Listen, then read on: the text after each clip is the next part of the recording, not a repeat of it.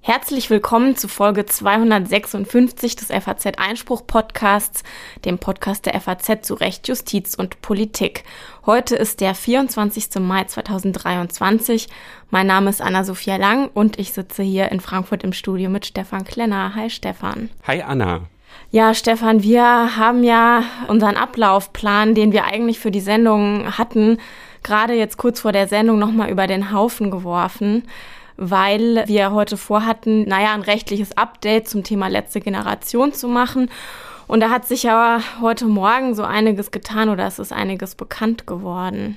Das kann man wohl sagen. Es gab äh, eine Großrazzia im ganzen Bundesgebiet in mehreren Bundesländern, veranlasst von der Generalstaatsanwaltschaft in München wegen ähm, Ermittlungen aufgrund des Tatbestands der kriminellen Vereinigung. Und deshalb werden wir heute tatsächlich anders anfangen in der Sendung als sonst. Also wir werden zuerst dieses Update vorziehen und ähm, über die Rechtslage äh, bei den Klimaklebern ausführlich sprechen. Und erst danach kommt dann das erste Interview, auch das zu einem Thema, ja, wo man sonst gesagt hätte, es ist das Top-Thema der Woche, nämlich der Rücktritt von Staatssekretär Greichen am vergangenen Mittwoch. Da hatten wir die damalige Sendung schon aufgezeichnet. Der stand ja ziemlich unter Druck im äh, Bundeswirtschaftsministerium wegen Beteiligung an einem Auswahlverfahren, wo dann letztlich sein Trauzeuge von profitieren sollte und auch wegen Compliance-Verstößen aufgrund verwandtschaftlicher Interessenkonflikte. Und da werde ich mit Professor Dr. Gregor Thüsing über die dienst- und arbeitsrechtlichen Aspekte der Sache sprechen. Er ist äh, Professor an der Universität Bonn und kennt sich mit der Materie gut aus. Genau, und danach mache ich ein Gespräch mit äh, Dr. Wilhelm Wolf. Er ist Präsident des Landgerichts in Frankfurt und wir sprechen über Commercial Courts, also äh, Spezialkammern für Wirtschaftsverfahren, also für Wirtschaftsstreitigkeiten und Handelsstreitigkeiten. Das ist ein, ein Anliegen, das die Länder schon seit langer Zeit haben, solche Spezialkammern zu schaffen, um einfach auch ja, Verfahren zwischen Unternehmen, die sonst gerne vor Schiedsgerichte ziehen, in die staatliche Justiz zu holen und da was aufzubauen. Und die Länder oder einige Länder wollen das schon lange. Der Bund ist da aber nie richtig drauf angesprungen und das hat sich jetzt geändert. Es gibt jetzt einen ersten Entwurf aus dem Bundesjustizministerium sozusagen, um da die rechtlichen Rahmenbedingungen entsprechend zu ändern. Und darüber werde ich mit Wilhelm Wolf, der für Frankfurt auch die ein oder andere Idee hat und natürlich mit seinen Kollegen an den anderen Landgerichten in Verbindung steht, sprechen. Und zum Schluss kommt wie immer unser gerechtes Urteil, in dem es diese Woche um ein Märchen geht. Da können unsere Hörer gespannt sein. Und jetzt machen wir direkt weiter mit dem Update zur letzten Generation. Heute Morgen ist bekannt geworden, dass es äh, zum abermaligen Mal eine Großrazzia gegeben hat gegen Aktivisten der letzten Generation. Und zwar ähm, Durchsuchungen in Bayern, in Berlin, in Hamburg, Hessen, Sachsen, Sachsen-Anhalt und Schleswig-Holstein. Also eine große Liste von Bundesländern. Das Verfahren äh, läuft in München bei der Generalstaatsanwaltschaft dort, genauer gesagt ähm, bei der Zentralstelle zur Bekämpfung von Extremismus und Terrorismus. Der Hintergrund des Ganzen ist der Vorwurf der Bildung beziehungsweise der Unterstützung einer ähm, kriminellen Vereinigung. Es gibt äh, derzeit sieben Beschuldigte und äh, die eben in diesen äh, sieben Bundesländern leben. Da sind 15 Objekte durchsucht worden. Ähm, das bayerische LKA hat die Durchsuchung koordiniert und ähm, hat bekannt gegeben heute Morgen, dass da auch ein Vermögensarrest vollstreckt worden ist und zwei Konten beschlagnahmt sind. Und die Vorwürfe sind schon relativ konkret bekannt gegeben worden, könnte man eigentlich sagen. Da geht es nämlich um eine Spendenkampagne der letzten Generation, die organisiert worden ist und beworben worden ist, auch auf der Homepage und, und anderswo der Klimaaktivisten. Und die Ermittler ähm, sagen eben, dass diese Spendenkampagne, bei der bislang 1,4 Millionen Euro eingesammelt worden sind, ähm, dazu da ist, weitere Straftaten zu finanzieren. Und das sei nach aktuellen Erkenntnissen auch genau dafür verwendet worden. Es ist tatsächlich so, dass es sich bei dieser ganzen Razzia natürlich auch wieder um den Tatbestand der Bildung einer kriminellen Vereinigung dreht. Wenn wir da einfach mal ins Strafgesetzbuch gucken, Paragraph 129 StGB, da wird differenziert. Einmal geht es um die Gründung einer solchen kriminellen Vereinigung oder um die Beteiligung als Mitglied. Da gibt es eine Höchststrafe von bis zu fünf Jahren Freiheitsstrafe oder Geldstrafe. Und dann sind aber eben auch bereits Unterstützungshandlungen ähm, strafbar. Da ist der Strafrahmen etwas geringer, bis zu drei Jahren oder Geldstrafe. Darum dreht sich das jetzt alles. Du hast den Hauptpunkt, diese große Spendensammlung. Da sind wohl 1,4 Millionen Euro zusammengekommen, die eben nach Auffassung äh, der Generalstaatsanwaltschaft München ganz überwiegend dann zur Planung und Durchführung weiterer Straftaten eingesetzt wurden äh, im Fokus. Und dann geht es auch noch um eine Ölpipeline, wo zumindest zwei Personen vorgeworfen wird, ähm, bei der Ölpipeline zwischen Ingolstadt und Triest, da auch Sabotage in Betracht gezogen zu haben. Man muss natürlich sagen, das ist jetzt alles noch mit äh, Vorsicht zu genießen. Das ist erst ähm, heute Morgen bekannt geworden. Zurzeit laufen die Durchsuchungen auch noch, während wir hier aufzeichnen. Wir zeichnen ja immer direkt morgens äh, den Podcast auf. Da wird sicherlich auch noch vieles im Laufe des Tages bekannt werden. Aber es äh, rückt natürlich nochmal diesen Fokus auf den 129 äh, StGB. Das ist ja ein Straftatbestand, der sonst gar nicht so oft ähm, diskutiert wird. Auch im Studium spielt er jetzt keine allzu große Rolle. Aber bei der letzten Generation ist er nicht das erste Mal im Fokus. Genau, das äh, spitzt sich jetzt alles ein bisschen zu, kann man eigentlich sagen. Also vor ein paar Tagen ist zum Beispiel bekannt geworden, dass die äh, Berliner Justizsenatorin jetzt auch prüfen lässt, ob es sich um eine kriminelle Organisation handelt. Ähm, bei der letzten Generation Berlin ist ja in den vergangenen Wochen und Monaten, sag ich mal, Ziel von, von Blockadewochen, nennt es, glaube ich, die letzte Generation selbst geworden. Also da gibt es extrem viele Aktionen im Moment und die Berliner Justizsenatorin ähm, argumentiert eben damit, dass das Leben und der Alltag der Menschen in Berlin erheblich beeinträchtigt und teils auch gefährdet seien und will das jetzt prüfen lassen. Ähm, die Staatsanwaltschaft Berlin hatte jetzt dafür bisher keine Anhaltspunkte gesehen. Anders ist das aber bei der Staatsanwaltschaft in Neuruppin, wo schon länger ähm, ein Verfahren mit genau dem gleichen Anfangsverdacht läuft.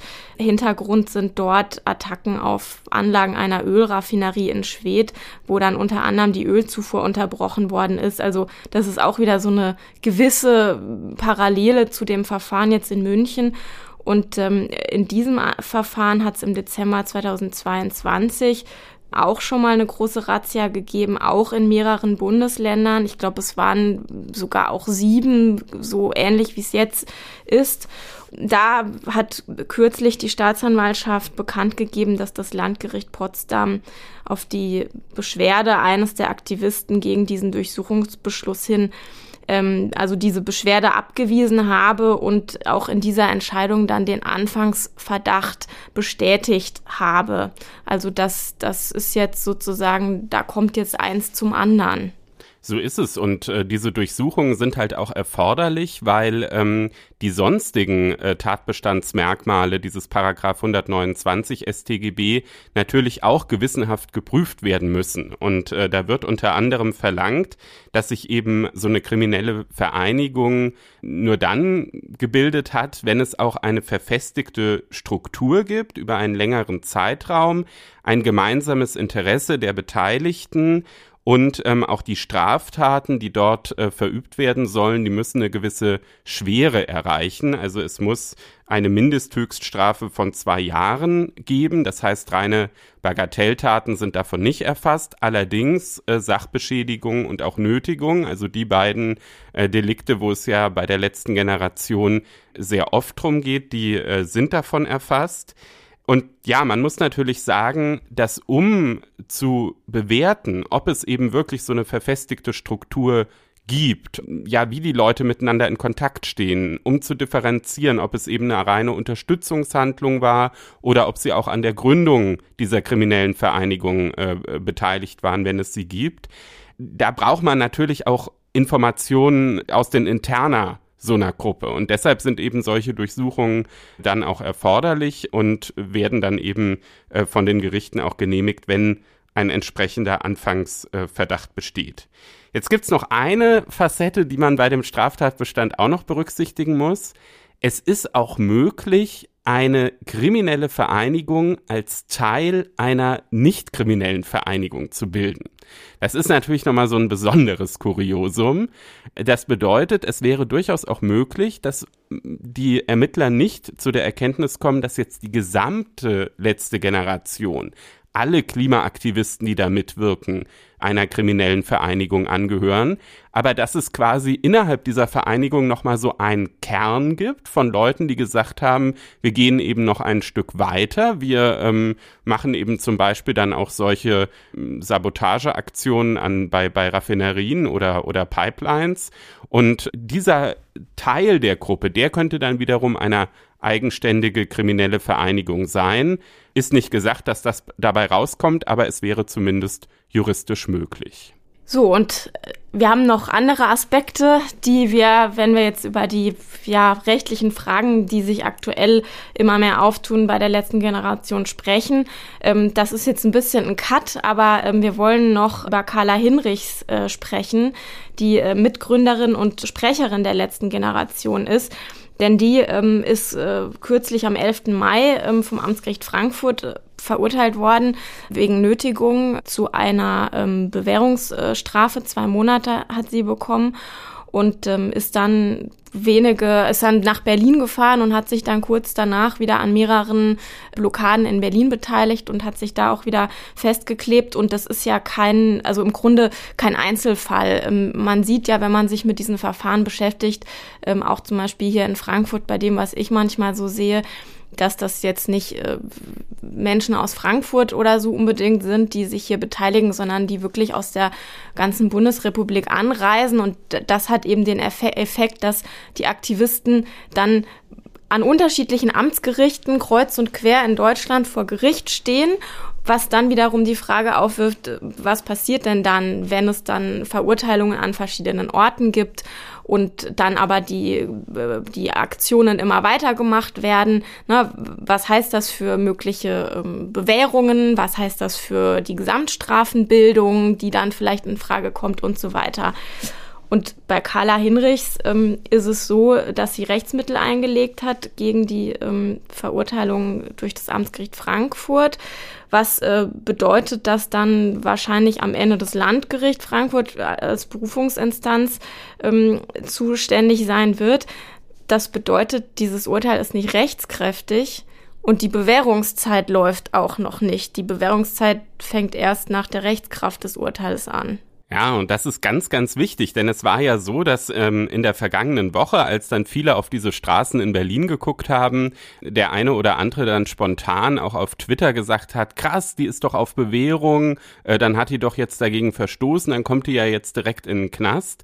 Aber ganz so einfach ist es eben nicht, weil es den Paragraphen 56a Absatz 2 Satz 1 StGB gibt. Da steht ganz klar drin, die Bewährungszeit beginnt erst mit der Rechtskraft der Entscheidung über die Strafaussetzung.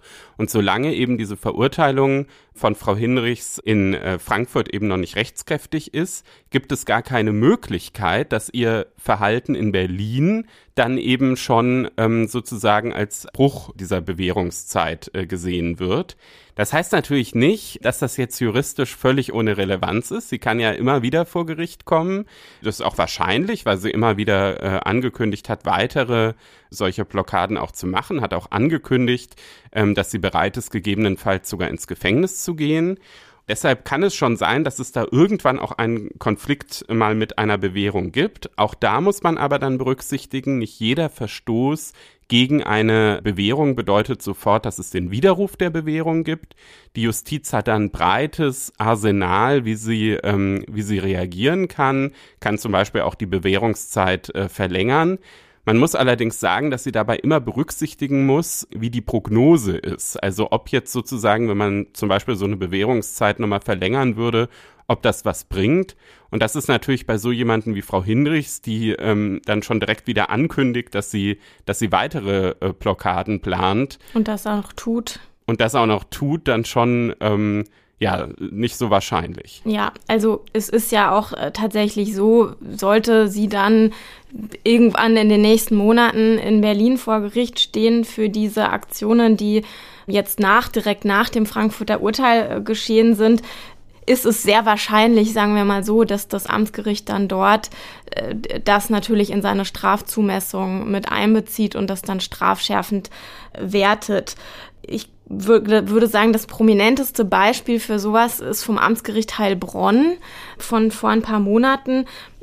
Die waren nämlich die ersten, die gegen Aktivisten Freiheitsstrafen ohne Bewährung verhängt haben. Das waren drei Aktivisten, die haben drei, vier und fünf Monate bekommen. Auch das ist natürlich nicht rechtskräftig, aber bei denen ist es so gewesen, dass sie bei der vorangegangenen Verurteilung ähm, ein paar Stunden später direkt wieder losgegangen sind und direkt wieder auch eine Straße blockiert haben und dann bei der neuen Verhandlung vor Gericht noch dazu dann auch wieder gesagt haben, sie machen aber weiter. Und ähm, ja, wenn man sich mal, wenn man mal ins StGB guckt, ähm, in Paragraph 56, wo es um die Bewährung geht, da steht, dass das Gericht die Vollstreckung der Strafe zur Bewährung dann aussetzen kann, wenn zu erwarten ist, dass der Verurteilte sich schon die Verurteilung zur Warnung dienen lassen und künftig auch ohne die Einwirkung des Strafvollzugs keine Straftaten mehr begehen wird. Und davon kann man dann natürlich äh, gar nicht mehr sprechen. Ja, das ist äh, sehr, sehr unwahrscheinlich. So, jetzt haben wir viel über die letzte Generation gesprochen, einmal als Organisation, dann eben auch über diese äh, Einzelfigur Frau Hinrichs. Jetzt müssen wir natürlich ähm, fairerweise auch nochmal auf die andere Seite gucken.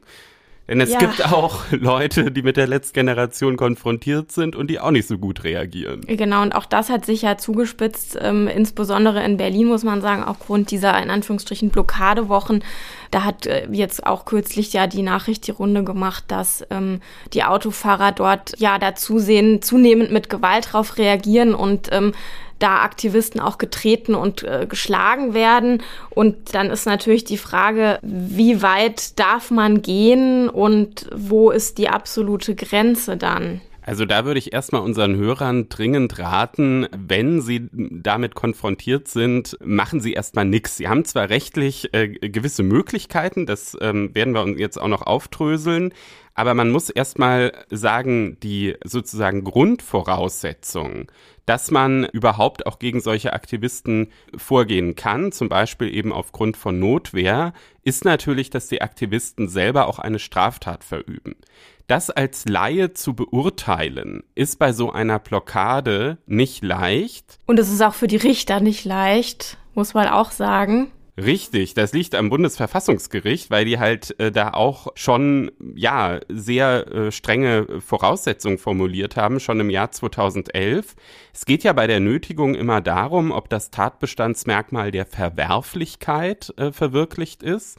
Und das läuft letztlich auf eine Abwägung heraus äh, zwischen den Rechten der Versammlungsfreiheit, eben in dem Fall von der letzten Generation, und den Rechten der Autofahrer. Und da hat das Bundesverfassungsgericht in anderen Fällen 2011 dann schon in einer höchstrichterlichen Entscheidung einen ganzen Katalog von Kriterien wie Dauer und Intensität der Aktion, deren vorherige Bekanntgabe, Ausweichmöglichkeiten über andere Zufahrten, die Dringlichkeit des blockierten Transports, aber auch der Sachbezug zwischen der Fortbewegungsfreiheit, äh, zwischen den in ihrer Fortbewegungsfreiheit beeinträchtigten Personen und dem Protestgegenstand aufgestellt, also wirklich eine ganze Liste.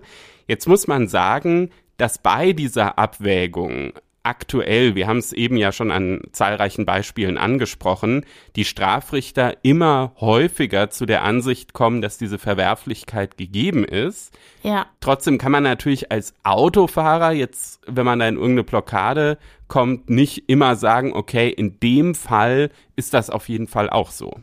Genau, ich habe vielleicht ein Beispiel aus einem Verfahren, was hier in Frankfurt ähm, gelaufen ist, wo eine ähm, Richterin am Amtsgericht ähm, erklärt hat, wie sie die, warum sie die Verwerflichkeit erfüllt sieht. Ähm, also der BGH sagt ja, die Verhaltensweise muss sozial unerträglich sein. Und ähm, sie hat dazu gesagt, dass es bei dieser Aktion, ähm, es gab keine Rettungsgasse, also ein, ein Krankenwagen oder so wäre nicht durchgekommen. Dann hat sie gesagt, die Versammlung war von der Polizei aufgelöst worden, aber dem haben die Aktivisten nicht Folge geleistet und es gab einen erheblichen Stau. Eineinhalb Stunden lang ging gar nichts mehr und die Leute hatten überhaupt gar keine Wahl, die standen da einfach völlig egal, ob die jetzt gerade auf dem Weg zu einer Beerdigung oder, oder äh, zu einem Auftrag oder, oder sonst was gewesen äh, sind. Also so hat sie das damals begründet. Und da merkt man ja, wie dann eben auch wirklich sich ein Amtsgericht da sehr im Einzelfall Mühe macht. Und ähm, ja, deshalb ist es eben für einen Laien sehr schwer, das äh, dann alles zu überblicken. Selbst wenn aber jetzt eine, eine Nötigung verwirklicht ist, ähm, und Notwehr dann ja zumindest, äh, ich sag mal rein von der von der äh, strafrechtlichen Prüfungsfolge gegeben ist, ist dann des Weiteren zu berücksichtigen, dass dann immer das relativ mildeste Mittel zu nutzen ist. Das ist natürlich nicht direkt jemandem eine reinzuhauen oder in den Bauch zu treten, was wir ja teilweise auf Videos auch gesehen haben. Richtig, genau. Also das ist praktisch, äh, kann man sagen, nie davon gedeckt, es sei denn, es hätte jetzt vorher auch äh, tätliche Angriffe der, der Klimaaktivisten gegeben, was ja äh, nicht der Fall war. Ähm, man kann sicherlich darüber diskutieren, ob es Fälle geben kann, wo dann eben als, als äh, Notwehrhandlung zum Beispiel zulässig ist, so einen Klimaaktivist wegzuziehen, wobei das ja gar nicht immer so richtig möglich ist, weil sie ja festgeklebt sind. Also es ist natürlich, wir besprechen es hier, weil es natürlich schon auch mal Fälle geben kann, wo dann auch vielleicht in Klausuren sowas mal geprüft wird, wo dann natürlich immer irgendwelche Idealkonstellationen beschrieben sind. Aber ich sag mal so ganz praktisch, wenn man ähm, als Autofahrer im Verkehr ist, sollte man warten, bis die Polizei kommt. Ja, und äh, das ist ja ein sehr, sehr dynamisches Geschehen, in dem wir uns da gerade befinden. Ne? Klar, die Gerichte sind jetzt dazu gekommen, dass sie ja eigentlich fast, fast immer, ähm, außer in einzelnen Fällen, dann auch die Nötigung sehen. Und da bildet sich ja dann auch was heraus, sag ich mal, eine, eine Praxis im Lauf der, ähm, im Lauf der Zeit. Und es hat jetzt solche Fälle, wo dann tatsächlich Autofahrer, die gewalttätig geworden sind oder sowas, meines Wissens nach, die dann vor Gericht kamen, deshalb noch nicht gegeben. Ähm, muss man sehen, wie sich das jetzt alles weiterentwickelt. Aber sollte es zu solchen Fällen kommen, wird sich auch dann, sage ich mal, ähm, was herausbilden. Und es gibt sicherlich, das wissen wir ja alle und das wissen ja auch Sie, liebe Hörer, in, in, in der Juristerei immer den Einzelfall. Und den muss man sich angucken und da ist dann vieles möglich, je nachdem, wie die konkrete Konstellation gewesen ist. Vieles möglich ist sicherlich heute auch noch im Lauf des Tages, wenn dann unsere Aufzeichnung längst vorbei ist und ähm, auch in den kommenden Tagen wird sich sicherlich da noch einiges entwickeln. Die FAZ hat natürlich dieses Thema Klimakleber immer im Blick und berücksichtigt da auch die aktuellen rechtlichen Entwicklungen. Und das ist eigentlich ein sehr, sehr guter Anhaltspunkt oder auch ein guter Grund, ein FAZ-Einspruch-Probeabo äh, abzuschließen. Unter faz.net slash Einspruch testen kann man das machen für vier Wochen. Und da gibt's eine Neuerung. Es ist jetzt auch bei FAZ Einspruch, wenn man also diese speziellen juristischen Artikel haben will, die wir ja dort regelmäßig anbieten, auch möglich, dass man, ähm, und das, das ist eben als Regel jetzt mit drin, auch die komplette Freischaltung zu F Plus mit drin hat. Das heißt, dass man alle Bezahlartikel ähm, auf der Homepage von Faznet auch lesen kann. Ist auch nicht mehr so, dass das jetzt nur für Studenten irgendwie günstiger ist, sondern alle unter 35 ähm, haben den monatlichen Sonderpreis von 5,90 Euro. Ja, da hat unser Verlag auch nochmal drauf hingewiesen. Und ähm, ich denke, es gibt selten ein, ein Thema, was wir hier besprechen, was so aktuell ist und so aktuell immer sich auch nochmal neue Facetten auftun. Deshalb ist es vielleicht dann auch nochmal ein besonderer Anlass, sich das anzugucken. In der vergangenen Woche gab es einen politischen Paukenschlag in Berlin. Bundeswirtschaftsminister Robert Habeck hat seinen Staatssekretär Patrick Reichen in den einstweiligen Ruhestand versetzt. Der grüne Vizekanzler zog damit Konsequenzen aus einer ganzen Reihe von Vorwürfen gegen Reichen, die zunehmend auch ihn selbst politisch belastet haben. Im FAZ Einspruch Podcast analysieren wir heute die dienst- und arbeitsrechtlichen Aspekte, die mit dem Fall zusammenhängen. Am Telefon begrüße ich dazu Professor Gregor Thüsing. Er ist Direktor des Instituts für Arbeitsrecht und Recht der sozialen Sicherheit der Rheinischen Friedrich-Wilhelms-Universität in Bonn. Guten Morgen, Herr Professor Thüsing. Guten Morgen, ich grüße Sie. Herr Professor Thüsing, Ausgangspunkt der politischen Probleme von Patrick Greichen war ja die Tatsache, dass er als Staatssekretär im Bundeswirtschaftsministerium der Findungskommission zur Besetzung des neuen Chefs der Deutschen Energieagentur angehört hat. Und in dieser Funktion hat er dann dafür votiert, dem Aufsichtsrat der Agentur seinen Trauzeugen Michael Schäfer für den Posten vorzuschlagen. Ist das juristisch und politische Bewertung jetzt mal bewusst außen vor gelassen. Ist das juristisch ein Problem? In der Tat politische Bewertung außen vor gelassen, die kann jeder vornehmen, wie er will. Der Jurist muss sich fragen, liegt hier ein Fehlverhalten vor, ein Fehlverhalten, was vielleicht ein Dienstvergehen darstellt. Das äh, hängt natürlich vom konkreten Sachverhalt ab. Aber nicht jeder Trauzeuge ist von sich aus äh, ungeeignet für eine bestimmte Tätigkeit. Das kann der beste äh, Person sein. Ähm, es ist hier aber eine persönliche Verbundenheit festzustellen, wohl eine sehr intensive persönliche Verbundenheit. Trauzeuge wird nicht jeder. Und die, äh, so wird ja berichtet, ist dem Gremium der Findungskommission nicht offengelegt worden.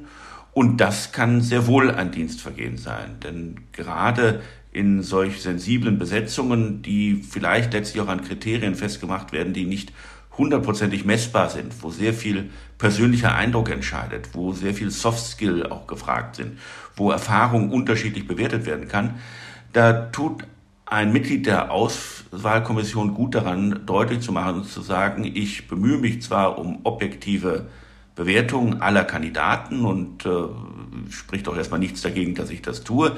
Aber damit ihr meine Bewertung richtig einschätzen könnt, damit Sie meine Bewertung richtig einschätzen können, muss ich sagen, ich kenne diesen Mann und ich kenne diesen Mann sehr gut und ich bin ihm sogar freundschaftlich verbunden. Wenn das unterblieben ist, dann muss man fragen, hat er insofern eine Offenbarungspflicht? Ähm, das kann man mit guten Gründen annehmen, denn äh, zur Dienstpflicht gehört ein solches Auswahlverfahren eben lega artis zu vollziehen und dazu gehört es, die Kommission dazu ermächtigen, jedes Votum, das ein solches Mitglied der Findungskommission abgibt, richtig einzuordnen. Und ich glaube schon, dass er hier eine Offenbarungspflicht hätte. Die Vorwürfe gehen hier noch ein Stück weiter. Äh, man hat ja rausbekommen, dass er nicht nur diese besondere Verbindung zu einem der Kandidaten verschwieg, sondern gleichzeitig sogar noch ähm, verdunkelte, ähm, irreführte, so mag man es formulieren. Ähm, er siezte die Person im Auswahlverfahren und suggerierte damit eine Distanz, die dann vielleicht nicht wirklich gegeben war, wenn er sonst seinen Trauzeugen, wie es ja üblich ist, geduzt hat. Also insofern ist das schon ein fehlerhaftes Verhalten. Grundsätzlich kann jeder fehlerhaftes Verhalten bei der Ausübung von Dienstpflichten ein Dienstvergehen sein. Die Frage stellt sich dann, ist es ein schwerwiegendes oder ist es ein nicht so schwerwiegendes? Ist das, dieses potenzielle Dienstvergehen nur darin gegeben, dass es eben keine Offenbarung gab, also dass er nicht gesagt hat, dass er den kennt? Oder hätte er sich, sobald es da eine Beteiligung dieses guten Freundes in dem Verfahren gab, äh, gleich aus der Findungskommission zurückziehen müssen? Wir überlegen hier im bisher un entschiedenen Bereich. Nicht? Da gibt es keine Entscheidung, auf die ich mich stürzen könnte und sagen, das hat das Bundesverwaltungsgericht, das hat der Bundesgerichtshof, das hat das Bundesarbeitsgericht längst schon so entschieden. Äh, nein, das glaube ich nicht. Ich glaube auch, eine Person, die eine andere Person sehr gut kennt, kann sehr wohl sich um ein objektives Urteil bemühen. In dem Moment, wo es das offen liegt, können die anderen ähm, hier eine Einschätzung vornehmen, was von dem Urteil zu halten ist. Es kann doch manchmal auch sehr hilfreich sein, äh, dass man den Kandidaten sehr gut kennt. Vielleicht äh, kann insofern auch Informationen in den Bewerbungsprozess eingespeist werden, die der Kandidat von sich aus vielleicht nicht offenbart hätte. Also insofern die Tatsache, dass ich eine Person kenne, begründet noch keine Befangenheit. Erst recht, wenn man die Befangenheitsregeln, die sonst zum Beispiel äh, bei richterlichen Spruchkörpern gelten, anwendet, dann wäre die bloße, bloße Trauzeugeneigenschaft hier noch kein Grund. Also hier würde ich mich schon recht klar festlegen, nein, eine Pflicht, zurück, sich zurückzuziehen, die gab es nicht. Und bei der Offenbarungspflicht ist es dann nur erforderlich zu sagen, ich kenne die Person oder wäre es in dem Fall auch erforderlich gewesen zu sagen, das ist mein Trauzeuge? Nein, also äh, ich kenne diese Person, äh, das reicht nicht. Äh, das ist ein recht deutungsoffener Begriff, der ganz verschiedene Stufen beinhalten kann. Von habe ich einmal gesehen bis trinke ich jeden Abend ein Bier mit und schütte mein Herz aus. Das ist insofern zu abstrakt. Wenn ein Grad von Bekanntheit besteht, und das ist beim Trauzeugen offensichtlich, der so nahe ist, dass das das Urteil trüben kann, dann muss eben auch deutlich gemacht werden, wie eng ich jemanden kenne. Und das ist nicht geschehen. Nun hat ja der Bundeswirtschaftsminister und auch der damals noch im Amt befindliche Staatssekretär Greichen dann auch eingestanden, dass es sich dabei um einen Fehler gehandelt hat. Und äh, danach wurde dann ja zunächst die Linie vertreten, Greichen könne im Amt bleiben, die Stelle des Chefs der Energieagentur müsse aber neu ausgeschrieben werden. Da habe ich mich so ein bisschen gefragt, geht das eigentlich äh, so ohne weiteres? Weil wenn man eigentlich schon einen Bewerber gefunden hat für den Job, gibt es dann nicht irgendwann auch einen Anspruch dieses Bewerbers, den Job auch antreten zu können? Also die bloße Auswahl ähm, selber reicht noch nicht, aber wenn ein Anstellungsvertrag geschlossen wurde bereits, und das scheint der Fall gewesen zu sein, dann ist das erstmal die verbindliche Zusage, dass man für eine bestimmte Zeit ein bestimmtes Entgelt bekommt. Wir müssen beim Geschäftsführer unterscheiden zwischen dem Amt als Geschäftsführer, als Organ der Gesellschaft. Das kann äh, jederzeit widerrufen werden und nur wenn es im Gesellschaftsvertrag drin steht, braucht man dafür einen wichtigen Grund. Auf der anderen Seite steht aber der Anstellungsvertrag, der eben die persönlichen Rechte und Pflichten, insbesondere im Hinblick auf die Besoldung, äh, die Vergütung regelt. Ähm, und der kann nicht beliebig gekündigt werden. Äh, deswegen hat man ja auch einen Aufhebungsvertrag geschlossen, weil hier bestünde insofern äh, nur dann die Möglichkeit, außerordentlich zu kündigen oder gegebenenfalls auch anzufechten wegen Täuschung, wenn auch der Bewerber hier pflichtwidrig gehandelt hätte dann müsste man überlegen, wäre es die Verpflichtung gewesen des Bewerbers, darauf aufmerksam zu machen, dass einer der Mitglieder der Findungskommission, insbesondere ein Mitglied, was ihn gerade gesiezt hat, was ihn normalerweise nicht sieht, äh, hier gegebenenfalls befangen sein könnte. Ich glaube, eine solche positive Offenbarungspflicht seitens des Bewerbers besteht nicht. Deswegen musste hier eben dieser erstmal bestandskräftige Vertrag aus der Welt geschaffen werden und das hat man ja durch einvernehmliche Regelung geschafft. Das könnte in der Tat ein Motiv gewesen sein. Die Sache ging dann ja noch weiter, ne? Also zunächst sah es ja so aus, als würde Patrick Reichen als Staatssekretär im Amt bleiben können. Vergangenen Mittwoch gab es dann die große Kehrtwende. Ähm, der Bundeswirtschaftsminister Habeck hat relativ kurzfristig zu einer Pressekonferenz eingeladen und auf dieser Pressekonferenz dann bekannt gegeben, dass ähm, es einen Verstoß Greichens gegen Compliance-Regeln des Ministeriums gegeben habe. Wir werden gleich noch genau darauf eingehen, um welchen Verstoß es sich da handelte. Aber erstmal allgemein, was, was sind solche Compliance-Regeln eigentlich und welchen Rechtsstatus haben sie? Äh, der Dienst, die Dienstpflichten eines Beamten werden festgelegt durch das Gesetz, aber auch eben durch interne Weisungen. Ähm, die können abstrakt erfolgen oder die können konkret verfolgen. Eine solche abstrakte Weisung stellen die Compliance-Richtlinien dar, die sich ein Ministerium gibt, dass es eben bestimmte Sachverhalte in bestimmter Weise behandelt werden will, äh, haben will durch alle zuständigen Beamte. Wenn ich dagegen verstoße, dann ist das eben genauso ein mögliches Dienstvergehen, als wenn ich gegen eine Einzelweisung verstoße, die spezifisch gegen einen bestimmten Beamten gerichtet sind. Macht es dabei einen Unterschied, ob es sich um einen politischen Beamten wie Staatssekretär Greichen, einen normalen Beamten oder um einen Arbeitnehmer handelt? Grundsätzlich erstmal muss man unter den Beamten nicht unterscheiden. Ich kann für alle Formen der Beamten entsprechende Regelungen formulieren. Ich kann sie auch auf die Arbeitnehmer erstrecken. Das wird bei Compliance-Regelungen auch regelmäßig sinnvoll sein, weil äh, die Art, mit bestimmten Sachverhalten umzugehen, wird sich nicht danach unterscheiden, ob ich im öffentlich-rechtlichen Sonderstatus zum Ministerium verbunden bin oder durch einen Arbeitsvertrag. Äh, insofern muss man erstmal sagen, wenn die Compliance-Regeln hier selber keinen Unterschied machen, dann macht es auch keinen Unterschied. Wäre denn bei einem ähnlichen Verstoß, also es ging ja hier darum, dass äh, Patrick Reichen eine äh, Projektförderung des Berliner BUND unterzeichnet hatte, in dessen Vorstand seine Schwester sitzt. Wäre ein solcher Verstoß auch bei einem normalen Beamten oder einem Arbeitnehmer so gravierend gewesen, dass er seinen Job verloren hätte? Na, da müssen wir unterscheiden zwischen Beamten und Arbeitnehmern. Für Arbeitnehmer ist die Frage der ordentlichen oder außerordentlichen Kündigung. Beim Beamten stellt sich die Frage einer Disziplinarmaßnahme, die am Ende eines Disziplinarverfahrens stehen kann.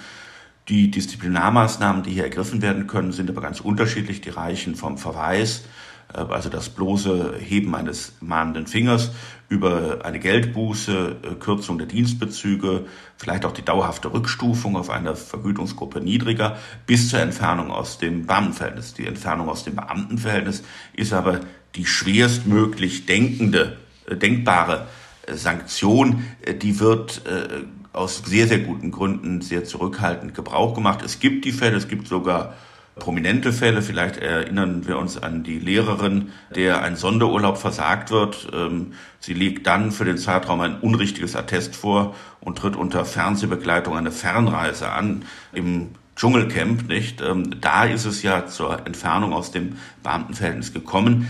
Da muss man aber schauen, ist das ein Vergehen, was ähnlich schwer wiegt, insbesondere wenn man unterstellt, dass äh, der Bewerber, der sich später dann zurückgezogen hat, ähm, tatsächlich geeignet gewesen ist, vielleicht sogar der bestgeeignete.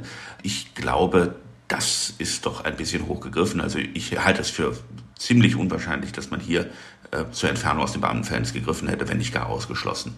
Dasselbe gilt dann übertragen auch für den Arbeitnehmer. Hier eine Kündigung deswegen auszusprechen, ähm, das schiene mir doch mit äh, Kanonen vielleicht nicht auf Spatzen, aber vielleicht auf etwas größere Vögel geschossen. Ähm, das äh, wäre auch wohl eine unverhältnismäßige Sanktion. Also das sind beides Formen äh, darauf zu reagieren, Formen der Sanktionierung, von denen ich glaube, die wären ein Stück weit zu weitgehend. Welche Komponenten werden denn in so einem Disziplinarverfahren alles herangezogen? Also Sie haben ja eben schon dargestellt, dass es diese unterschiedlichen Stufen gibt, die dann den Beamten treffen können, vom Verweis bis hin zur Entfernung aus dem Dienst. Was spielt da alles eine Rolle? Was ist da mit einzubeziehen? Also die beiden wichtigsten Kriterien sind der Grad des Verschuldens und ähm, also handelt er vielleicht bloß fahrlässig, unbedacht, vielleicht sogar leicht fahrlässig oder äh, handelt er äh, vorsätzlich, äh, absichtlich, vielleicht sogar mit erheblichen Maßnahmen der Vertuschung. Auf der anderen Seite, welcher Schaden ist dadurch entstanden? Insbesondere im Hinblick auf das Vertrauen in diesen Beamten, auf das Vertrauen auch der Öffentlichkeit, in die Integrität der Beamtenschaft. Ähm, das sind die beiden wichtigsten Kriterien. Um diese zu ermessen, kann man dann schauen, gab es in der Vergangenheit vielleicht ähnliche Vorfälle schon, die mit geringeren Maßnahmen äh, geahndet wurden? Ist der Schaden vom Beamten wieder gut gemacht worden, äh, noch bevor er dazu verpflichtet war? Äh, das sind letztlich Gründe, die einem jeden von uns einleuchten würden, zu sagen, wie schwer wiegt denn das, was da passiert ist? Und gemessen daran muss man eben fragen, ist das der denkbar möglichst schwere Verstoß? Ist das vergleichbar mit einem Beamten? Ich nenne jetzt Fälle, in denen es zu Entfernungen aus dem äh, Beamtenstatus gekommen ist, der gegen Geldspende falsche Pässe ausstellt? Ist das ein Beamter, der vorsätzlich und ohne Anlass einen Demonstranten prügelt? Äh, ist das ein Beamter, der dich offen und leidenschaftlich zum Nationalsozialismus bekennt? Ähm, das sind so Dinge, da greift die Rechte, die, der Dienstherr dann auch äh, zur äußersten Sanktion und da wird das auch von den Gerichten akzeptiert. Hier sind wir weit davon entfernt. Und der Prüfungsmaßstab bei einem politischen Beamten ist da identisch? Ja, beim politischen Beamten kommt freilich hinzu, dass Herr Habeck ja überhaupt keinen Grund gebraucht hätte, um ihn in den einstweiligen Ruhestand zu versetzen. Der einstweilige Ruhestand ist im Bundesbeamtengesetz geregelt und politische Beamte, und das beginnt im Bundesministerium beim Ministerialdirektor, das ist also noch eine Stufe drunter, ähm, die können eben jederzeit ohne Angabe von Gründen in den einstweiligen Ruhestand versetzt werden. Das Herr Habeck Gründe genannt hat, warum er jetzt nicht mehr an seinem Staatssekretär festhalten will. Das hat politische Rationalitäten, wäre aber aus beamtenrechtlichen Erwägungen nicht erforderlich. Er hat ja nicht nur diesen Grund mit der Vorlage genannt, also bei der, bei der Vorlage, die eben abgezeichnet wurde, da ging es ähm, um 600.000 Euro, die allerdings noch nicht äh, geflossen sind, äh, wie gesagt, an den Berliner äh, BUND, in dessen Vorstand äh, Patrick Reichens Schwester sitzt. Ähm, Äh, das war der eine Punkt, da hat er gesagt, das ist ein, ist ein klarer Fehler. Und dann hat er aber noch von einem anderen Punkt gesprochen, wo ich mich auch so ein bisschen gefragt habe, wie wäre das eigentlich mit, äh, mit beamtenrechtlichen Maßstäben zu messen? Und zwar geht es da darum, dass äh, Greichen ähm, einen Vertreter des Öko-Instituts für eine Expertenkommission zum Energiewendemonitoring empfohlen hat, während gleichzeitig seine Schwester und sein Bruder für dieses Institut arbeiten. Da war Habeck so ein bisschen zurückhaltend, klar zu sagen, das sei ein Fehler. Er sprach von einem Graubereich. Wie wäre das denn gewesen bei einem normalen Beamten, wenn man da äh, beamtenrechtliche Maßstäbe ansetzt? Ich glaube, da hat Habeck ein äh, gutes Wort gewählt. Das ist ein Graubereich. Ich würde mich nicht trauen zu sagen, dass das klar dienstwidrig war, äh, dass das eine Dienstpflichtverletzung ist. Denn man muss fragen, war er vielleicht der Bestgeeignete? Wie eng sind die Verbindungen äh, zwischen den Personen, die dem Staatssekretär besonders nahestehen? Ist das eine besoldete Funktion oder nicht? Wie ernst zu nehmen ist hier wirklich der Verdacht einer Interessenkollision? Ähm, das äh, wäre mir dann doch zu plakativ zu sagen, bereits darauf hin, dass hier Verwandte in dem Institut arbeiten, ist jeder andere für eine Kommission, in der letztlicher Fachverstand gefragt ist, befangen. Also äh, da würde ich mir kein Urteil zutrauen. Äh, ein Graubereich, das hat Habeck sicherlich richtig gesagt, das ist es allemal. Aber noch einmal, das braucht man nicht vertiefen. Ähm, die anderen Maßnahmen sind da meines Erachtens sehr viel grauer, sehr viel problematischer, ähm, sehr viel einfacher zu beurteilen. Und ich glaube, äh, wenn es jetzt ja zu Vorermittlungen im Hinblick auf ein Disziplinarverfahren gekommen ist, werden Sie sich darauf konzentrieren. Dieses Disziplinarverfahren wird ja jetzt erstmal, Sie haben es eben schon gesagt, von, von Vorermittlungen sozusagen ähm, begleitet, beziehungsweise die, die stehen davor. Was unterscheiden solche Vorermittlungen von dem richtigen Disziplinarverfahren, wenn es dann losgeht? Ja, Vorermittlungen gibt es eigentlich gar nicht, aber sie gibt es eben doch und das Bundesverwaltungsgericht ähm, billigt sie auch. Vorermittlung ist die Frage, gibt es genug Anlass, um überhaupt ein Disziplinarverfahren einzuleiten. Ähm, es wird also gefragt, ist hier nicht nur ein ganz bloßer vager Verdacht, der keine weiteren Ausforschungen rechtfertigt, ist recht kein Disziplinarverfahren? Oder ist da schon so viel dran, dass wir schauen müssen, reicht das, um hier einen Anfangsverdacht zu Jahren, der dann später zu Disziplinarverfahren und dann zu Disziplinarmaßnahmen führen kann. Vorermittlungen sind aber deswegen problematisch, weil sie eben äh, gesetzgeberisch nicht gestützt sind. Die spezifischen Anhörungsrechte, die ich im Disziplinarverfahren selber habe, habe ich bei Vorermittlungen nicht. Deswegen ist die Schwelle hier auch niedrig.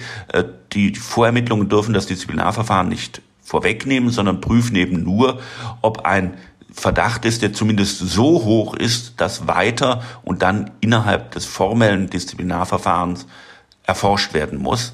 Das kann dann die Frage stellen, was wissen wir an Tatsachen? Ist das, was an Beschuldigungen getan wird, irgendwie tatsächlich gestützt? Ich glaube, die Prüfung, äh, die braucht es hier nicht, sondern hier ist eher die Prüfung, ähm, ist das ein Vergehen, was so schwer wiegt, dass es am Ende eine äh, Disziplinarmaßnahme zur Folge haben könnte? Ich glaube, das ist das, worauf momentan die Prüfung konzentriert. Ich werde mich als Jurist hüten, mich festzulegen, aber vielleicht darf ich eine Prognose abgeben. Ich kann mir schon vorstellen, dass es hier zu einem Disziplinarverfahren kommen wird, dass am Ende irgendeine Disziplinarmaßnahme stehen wird, aber eben vielleicht eher eine moderate. Jetzt könnte man ja auf den ersten Blick eigentlich sagen, warum gibt es überhaupt jetzt noch äh, die Möglichkeit eines solchen Disziplinarverfahrens? Man könnte doch eigentlich so aus dem Bauch heraus erstmal auch die Auffassung vertreten, mit der Versetzung in einstweiligen Ruhestand hat sich das Ganze erledigt. Nein, ähm, er ist ja weiterhin Beamter und als solcher unterliegt er weiter Disziplinargewalt eines solchen Verfahrens. Die Sanktionen würden sich gegebenenfalls ändern. Ähm, ein Ruhestandsbeamter kann nicht mehr aus dem Beamtenverhältnis entfernt werden, aber was äh, dann ja genauso schwer wiegt, er kann die Ruhegehaltsbezüge als schwerste Sanktion endgültig und umfassend aberkannt bekommen. Das ist dann das Analogon äh, zur Entfernung aus dem Beamtenstatus. Das äh, sind aber eben Unterschiede, die sich nur auf der allerhöchsten Stufe stellen. Kürzung von oder Zurückstufung ist ohnehin nicht mehr möglich, weil er sich ja nicht mehr im aktiven Dienst befindet. Bei der Frage des Verweis, der Geldbüße, ähm, das sind Dinge, die sind weiterhin uneingeschränkt und unverändert möglich. Jetzt muss man ja auch so ein bisschen schauen, was könnte entlastend in so einem Disziplinarverfahren für Patrick äh, Greichen angeführt werden. Ein Punkt, den man oder der ja jetzt auch so in der politischen Bewertung entlastend genannt wurde, war, dass er unter einer enorm hohen Arbeitslast äh, gestanden habe, auch im Zuge äh, der Gaskrise, um das in irgendeiner Weise zu organisieren. Dazu kommt ja auch, dass es sozusagen im Ministerium eigentlich so ein System gibt, das auch sein Büro dafür sorgen soll, dass ihm eben solche pikanten Vorlagen gar nicht erst vorgelegt werden, also wo es potenzielle Interessenkonflikte geben könnte, dass das von Anfang an äh, dann eben ein, ein anderer Staatssekretär entscheidet. Da habe ich mich so ein bisschen gefragt, sind das nicht auch entlastende Komponenten oder ist das auch wieder nur eine, eine politische Wertung und äh, das Recht ist da sozusagen hart und sagt, äh, wenn der Fehler passiert ist, spielt sich das eben auch disziplinarrechtlich ab. Nein, das sind sicherlich entlastende Komponenten. Und es wäre ganz schlimm, wenn man sagen würde, nein, ein Beamter in dieser Position muss dafür die Verantwortung übernehmen und muss das stets geprüft haben. Stellen Sie sich vor, da ist ein Mensch, der wahrscheinlich morgens äh, äh drei Unterschriftenmappen hingetragen und vier weggetragen bekommt. Ähm, der muss sich äh, in bestimmten Situationen darauf verlassen können, dass das, was ihm vorgelegt wird, entsprechend geprüft wurde. Andere haben äh, also diesen Konflikt nicht gesehen, äh, dass er diesen Konflikt abweichen von seiner Fachabteilung dann vielleicht selbst selber monieren muss. Äh, von einem guten Staatssekretär, vielleicht von einem sehr guten Staatssekretär würde man sich das erhoffen. Für jemanden, der da sehr sensibel ist, äh, würde man sagen, das müsstest du aber tun. Ähm, noch einmal, das sind Probleme, von denen ich glaube, äh, die sind eben vielleicht Sünden, aber dann doch ich will da nicht zu tief stapeln, aber äh, eher im Bereich der verzeihbaren Sünden. Äh, bei der Bewerbungsverfahren, wo er aktiv teilgenommen hat, wo es ja auch eine gewisse Aufmerksamkeit seiner Person gegeben hat, er hat sich ja persönlich eingebracht mit seinem Urteil, da glaube ich, ist das schon etwas anderes. Da muss ihm klar gewesen sein, dass die anderen genau wissen müssen und welche Situation er da hat. Und da darf man vielleicht, wenn wir die ganze Zeit über Herrn Greichen sprechen, noch die Frage stellen, äh, wie ist es mit dem Aufsichtsrat? Wusste der das vielleicht? Hätte er nicht äh, aktiv fragen müssen, äh, lieber Herr Greichen, ähm, haben Sie hier irgendwelche persönlichen Beziehungen, die Ihnen das Urteil erschweren? Also der Aufsichtsrat darf natürlich eine Findungskommission einrichten, ähm, dann aber jemanden in diese Findungskommission zu berufen, von dem man weiß oder vermutet oder ahnt, dass er die allermeisten Bewerber persönlich kennt und duzt, ähm, das mag dann auch ein Problem gewesen zu sein. Also nicht nur die Frage, des Dienstvergehens von Herrn Greichen, sondern auch die Frage, hat der Aufsichtsrat hier seine Pflichten richtig erfüllt? Ähm, das äh, ist mindestens genauso wichtig, dass man sich diese Frage stellt. Ja, wenn ich Sie richtig verstanden habe, so alles in allem bewerten Sie ja jetzt schon dieses ganze Verhalten in dem Auswahlverfahren für juristisch problematischer als äh, die Vorlage, die er unterzeichnet hat. Politisch war es ja umgekehrt. Ne? Da schien es ja so zu sein, dass er zunächst dieses Auswahlverfahren übersteht, den Fehler, den er gemacht hat, dass er trotzdem im Amt bleiben kann. Aber äh, letztlich gehen musste er dann eben wegen dieser Vorlage, die er nicht hätte unterzeichnen dürfen.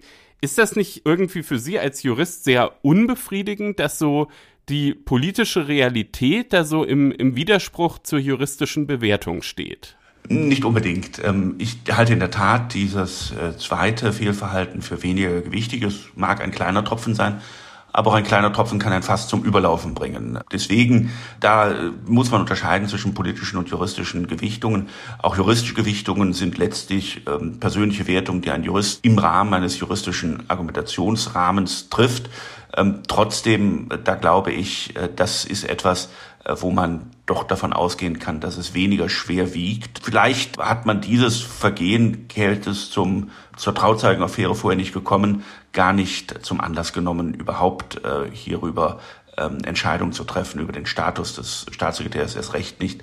Deswegen, also da würde ich schon klar sagen, das war vor allem eine politische Entscheidung zu sagen, wir haben noch was gefunden und deswegen ist auch die Erklärung des Ministers einen unhaltbaren Staatssekretär jetzt endlich zu entlassen, viele sagen, er hätte so spät gehandelt, durchaus äh, erklärbar. Zum Schluss würde ich noch mal in einer Frage von Patrick Greichen weggehen. Es gab am Wochenende auch äh, Berichte, dass ein anderer Staatssekretär in Robert Habecks Ministerium, Udo Philipp, ebenfalls sich mit möglichen Interessenkonflikten auseinandersetzen müsse. Er war bis Dezember 2022 auch für die finanzielle Förderung von Jungunternehmen zuständig und gleichzeitig an vier solcher äh, Start-ups beteiligt. Jetzt betont das Bundeswirtschaftsministerium, dass er aber keinen äh, direkten Einfluss auf Entscheidungen gehabt habe, von denen diese Unternehmen, an denen er beteiligt ist, äh, profitiert hätten.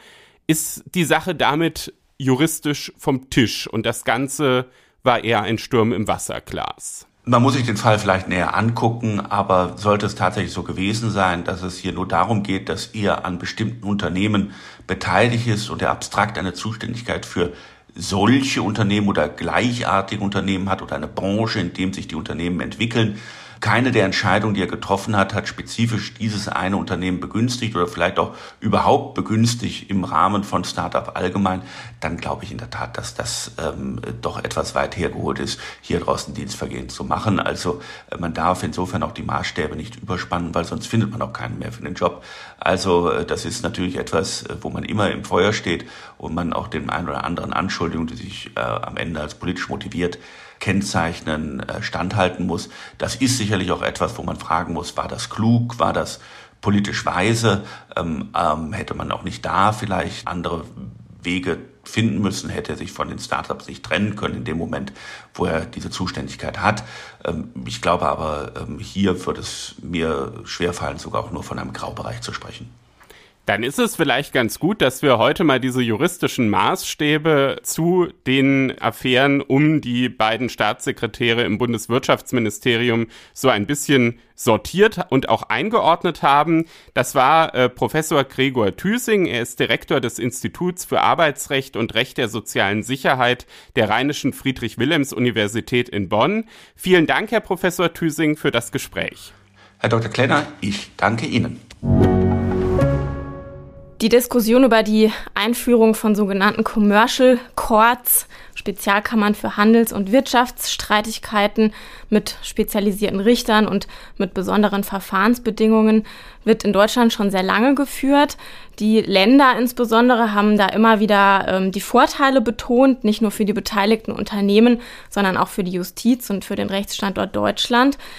Damit sind sie allerdings beim Bund lange Zeit nicht durchgedrungen, aber das hat sich jetzt geändert und die Debatte hat deshalb wieder an Fahrt aufgenommen. Und zu diesem Thema ist jetzt bei mir zu Gast Wilhelm Wolf. Er ist Präsident des Landgerichts Frankfurt und er beobachtet diese Entwicklung schon lange und genau auch, weil er sich solche Spezialkammern am Finanzplatz Frankfurt mit der besonderen Nähe zum Flughafen auch und so weiter sehr gut vorstellen kann. Herr Wolf, schön, dass Sie da sind. Herzlichen Dank, bin gerne gekommen. Tatsache, äh, Herr Wolf, ist, und das ist auch einer der maßgeblichen Treiber dieser Diskussion, dass in Deutschland sehr viele Handels- und Wirtschaftsstreitigkeiten nicht vor den staatlichen Gerichten verhandelt werden, sondern anders. Wo? Warum ist das so?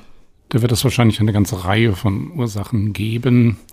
Ein ganz äh, wichtiges Argument scheint zu sein, das ist auch in der Diskussion, die jetzt diesem Referentenentwurf, den wir nun vorliegen haben, aus dem Bundesjustizministerium vorgelagert war, ziemlich deutlich geworden, dass äh, insbesondere die Kontrolle der vertraglichen Vereinbarungen in sogenannten Klauseln etwas ist, was die staatliche Justiz nach unserer höchstrichterlichen Rechtsprechung vorzunehmen hat, und zwar auch dann, wenn zwei Unternehmen miteinander einen Vertrag geschlossen haben. Das ist insbesondere bei der Schiedsgerichtsbarkeit nicht der Fall. Dort kann ähm, eine solche Klauselkontrolle entfallen.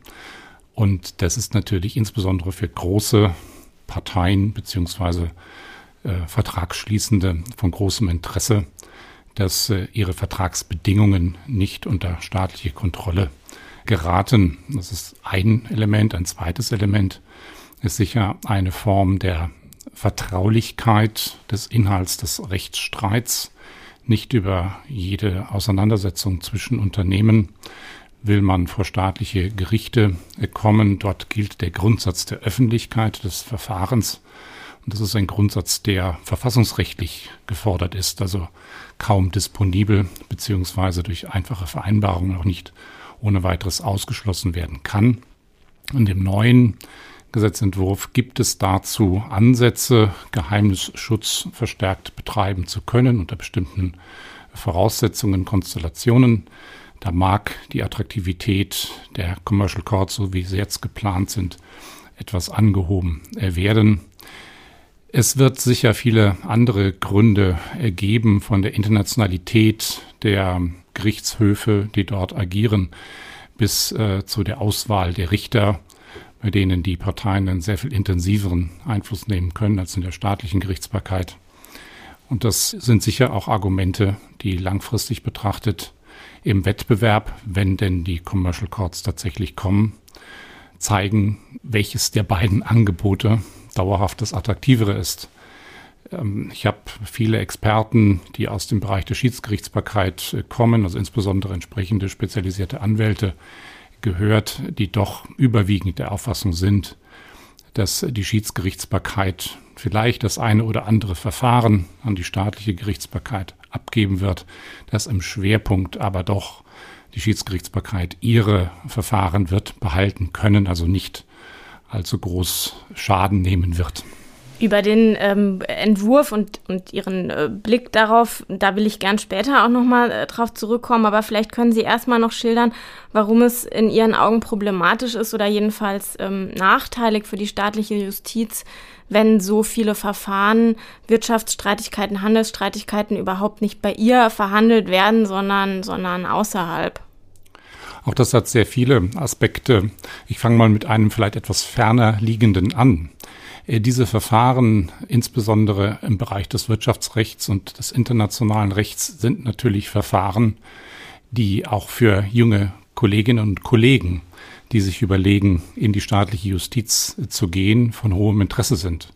Wir machen zum Beispiel in Frankfurt die Erfahrung seit Jahren, dass es uns doch in einem beachtlichen Umfang gelingt, junge Anwältinnen und Anwälte zu gewinnen, die drei oder vier Jahre gute, umfassende Erfahrungen in internationalen Wirtschaftsrecht gemacht haben, dann aber aus welchen Gründen auch immer sich mit dem Gedanken tragen, in die staatliche Justiz zu wechseln. Für die ist natürlich eine Tätigkeit in entsprechend spezialisierten Kammern, zumindest langfristig gesehen, von großem Interesse. Abgesehen davon hat natürlich die Justiz bzw. der Rechtsstaat auch ein nicht zu verachtendes Interesse in diesem Bereich des Rechts die wesentlichen Grundzüge, die objektiv in unserer Rechtsordnung gelten, ganz maßgebend zu beeinflussen und durch im Zweifelsfall auch höchstrichterliche Rechtsprechung hier Linien vorzugeben, die dann ja wieder für neue Vertragsschlüsse von ganz wesentlicher Wichtigkeit sind, um den Vertragsparteien Richtungen zu geben, in welche Kategorien sie rechtlich mit ihren jeweiligen Fragestellungen fallen. Nun gibt es ja in den Ländern schon seit Jahren Bestrebungen, ähm, was zu ändern. Das habe ich vorher schon angedeutet. Und dadurch, dass der Bundesgesetzgeber lange nicht darauf reagiert hat, hat es vor allem zwei Länder, kann man sagen, dazu gebracht, sozusagen mit Taten vorzupreschen, mit dem, was das Gesetz bisher schon möglich gemacht hat, nämlich Nordrhein-Westfalen und Baden-Württemberg, die beide schon für unterschiedliche Verfahren äh, solche Spezialkammern eingerichtet haben. Können Sie ganz kurz darstellen, ähm, was sich dort entwickelt hat?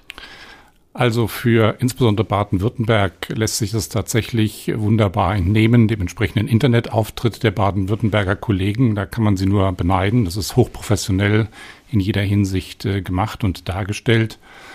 Dort geht es im Grunde darum, dass man tatsächlich äh, für die Materien, die jetzt nach dem Gesetzentwurf äh, Gegenstand des Commercial Courts werden sollen, sowohl an den Landgerichten als auch an den Oberlandesgerichten, an zwei nämlich jeweils Mannheim und Stuttgart, entsprechende Spruchkörper einrichtet. Es werden diese Spruchkörper besetzt mit äh, Kolleginnen und Kollegen, die in besonderer Weise Erfahrungen im Bereich des Handels und des Wirtschaftsrechts äh, gesammelt haben, die, das kann man den jeweiligen Lebensläufen, die auch geschildert werden, entnehmen, auch über die sprachlichen Kompetenzen verfügen dürften, um solche Verfahren auch in englischer Sprache äh, zu behandeln. Wenn man den Bildern und den Schilderungen Glauben schenken darf, sind auch die entsprechenden Räumlichkeiten, die technischen Ausstattungen und so weiter äh, von einer solchen Attraktivität, dass es äh, durchaus angenommen werden kann, dass insoweit jedenfalls auch eine Konkurrenz zur Schiedsgerichtsbarkeit gegeben ist. Erste Erfahrungsberichte aus der Praxis deuten auch darauf hin, dass für bestimmte Konstellationen äh, diese Spruchkörper durchaus sehr attraktiv sind und insoweit auch ein Erfolg der baden-württemberger Justiz zu verzeichnen ist. Das Konzept in Nordrhein-Westfalen, die auch einen sehr gelungenen Internetauftritt äh, haben, um das nicht äh, zu versäumen, ist meines Erachtens ein bisschen anders aufgesetzt. Es geht dort eher darum, materiell inhaltlich äh, Spezialisierungen der einzelnen Gerichtsstandorte zuzulassen, so dass man wenn man bestimmte spezielle Rechtsmaterien hat, sozusagen automatisch über die entsprechende Zuständigkeitsbestimmung an das dafür spezialisierte Gericht geleitet wird. Aber im Prinzip ist die Idee im Weiteren natürlich dieselbe, dass auch dort spezialisierte Kolleginnen und Kollegen, die auch durch Publikationen auf den jeweiligen Rechtsgebieten ausgewiesen sind, arbeiten und die Rechtsfälle dann entscheiden. Und Sie selbst haben als Landtagspräsident in Frankfurt ja auch seit längerem Ideen dazu, wie sich Ihr Standort in Anführungsstrichen in dieser Hinsicht einreihen könnte. Was stellen Sie sich vor? Also vorweg zum Landtagspräsidenten habe ich es noch nicht gebracht. reichte bisher nur zum Landgerichtspräsidenten. Wer weiß, kann ja noch werden. Schauen wir mal. Das war, haben Sie jetzt gesagt, genau. Also ich kann soweit schildern, dass wir die Möglichkeiten, die sich nach unserem Verständnis aus dem Gesetz geben, genutzt haben, um entsprechende Vorbereitungen zunächst mal rechtlicher Art zu treffen. Was heißt das? Wir haben in unserem äh, Geschäftsverteilungsplan der regelt, äh, für welche Fragen, für welche Rechtsfälle, welcher Spruchkörper, welche Kammer zuständig ist, tatsächlich schon 2018 eine Regelung aufgenommen, die eine unserer Kammern für Handelssachen zur sogenannten Internationalen Kammer für Handelssachen erklärt äh, bei der, wenn äh, ein Fall in die Zuständigkeit einer Kammer für Handelsfachen fällt und die Parteien sich darüber einig sind, dass sie bereit sind, in englischer Sprache zu verhandeln, in englischer Sprache verhandelt werden kann. Die Limitierung, äh, die es bisher gab nach 184 GVG, dass man zwar in englischer Sprache im Zweifelsfall verhandeln kann, dass aber dann die Entscheidung, also sprich ein Urteil, ähm, in deutscher Sprache abzusetzen ist, war, glaube ich, ein Element, dass äh, viele Verfahren, die bei uns äh, ansonsten durchgeführt worden wären, nicht durchgeführt wurden, weil die Parteien nachvollziehbarerweise gesagt haben, ähm, wieso sollen wir in englischer Sprache verhandeln, wenn dann die Entscheidung, das Urteil doch wieder auf Deutsch ergeht. Das ist sicher ein Punkt, der durch den Entwurf, der jetzt äh, vorliegt, ähm, bearbeitet wird und wo eine Lösung zumindest einmal angeboten wird. Frankfurt ist ja der Finanzplatz in Deutschland. Hier sind sehr viele Banken, sehr viele andere große Unternehmen. Wir haben eine sehr, sehr gute Lage hier aufgrund der Nähe zum Flughafen und so weiter und so fort. Ähm, und, und Frankfurt ist, glaube ich, auch vom ähm, Bundesjustizministerium genannt worden als einer der möglichen zukünftigen, ähm, ich glaube, Sie haben es genannt, Kompetenzzentren oder Kompetenzstandorte für Commercial Courts ähm, in, in, Deutschland, neben Hamburg mit dem Hafen zum Beispiel, ähm, Stuttgart mit der Industrie und so weiter. Ist das äh, was, wo man vielleicht zum Beispiel auch im Bereich MA äh, Streitigkeiten aus Ihrer Sicht ansetzen könnte? Ich denke, da kann man wahrscheinlich äh, in vielen Bereichen des Rechts ansetzen. Frankfurt hat einfach den enormen Standortvorteil seiner geografischen Lage im Zentrum von Deutschland, in gewisser Weise auch im Zentrum Europas, hat eine einmalige Verkehrsanbindung, ähm, die es so wahrscheinlich ein zweites Mal in Europa nur schwer zu finden gibt. Es hat darüber hinaus aber natürlich auch zu bieten, dass fast alle namhaften, großen namhaften Kanzleien, die im Wirtschaftsrecht tätig sind, in Frankfurt entweder ihre Hauptniederlassung für Deutschland haben oder zumindest hier ähm, namhaft vertreten sind, so dass allein diese Rahmenbedingungen schon dafür sprechen, dass Frankfurt als Kompetenzzentrum beziehungsweise als sehr attraktiver Standort für ein Commercial Court mit Sicherheit in Betracht kommt. Und jenseits dessen, was äh, in dem Referentenentwurf enthalten ist, stellen wir hier schon jetzt fest, äh, insbesondere am Landgericht in der erstinstanzlichen Verfahren, das ist mir gerade in meiner Kammer für Handelssachen in den letzten Tagen so gegangen, dass ein Rechtsstaat, äh, Rechtsstreit, der überhaupt keine Bezüge mit Frankfurt hat, doch in die Zuständigkeit von Frankfurt gefallen ist, weil die Parteien sich, nachdem der Streit entstanden ist, darüber verständigt haben, dass man diesen Rechtsstreit am Landgericht in Frankfurt austragen will. Ähm, das spricht schon für eine hohe Attraktivität des äh, Justizstandorts hier. Und da kommen viele Faktoren zusammen. Wenn man sich jetzt mal anschaut, was die ähm, bisherigen Commercial Courts in NRW und, und in Baden-Württemberg so, so gemacht haben, dann muss man sagen, dass das Ergebnis in NRW, was die Verfahrenszahlen angeht, bisher eher ernüchternd ist. In Stuttgart sieht es ganz anders aus mit ungefähr 200 Verfahren pro Jahr. Wie müssen denn solche Modelle aussehen aus Ihrer Sicht, damit sie erfolgreich sind? Also ich denke, die Baden-Württemberger haben hier wirklich eine sehr gute Arbeit ähm, äh, vorzuweisen. Sie haben Gutes entworfen und sie reden über Gutes auch gut. Sprich, ein entsprechender Internetauftritt, eine Werbung durch Kongresse, durch Veranstaltungen ist sehr, sehr wichtig. Natürlich muss auch die inhaltliche Arbeit überzeugen. Das heißt, die Verfahren müssen äh, zügig äh, angegangen werden, sie müssen kompetent verhandelt werden, sie müssen konzentriert verhandelt werden.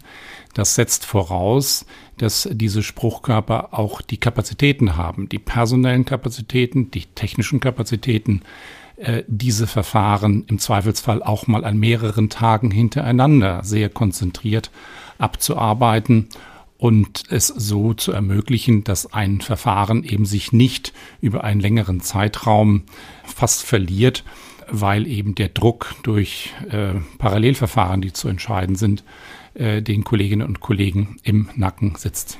Wenn man jetzt aber als im Streit befindliche Partei daran interessiert ist, vor ein Schiedsgericht zu ziehen, weil man da in einer Atmosphäre der Vertraulichkeit verhandeln kann.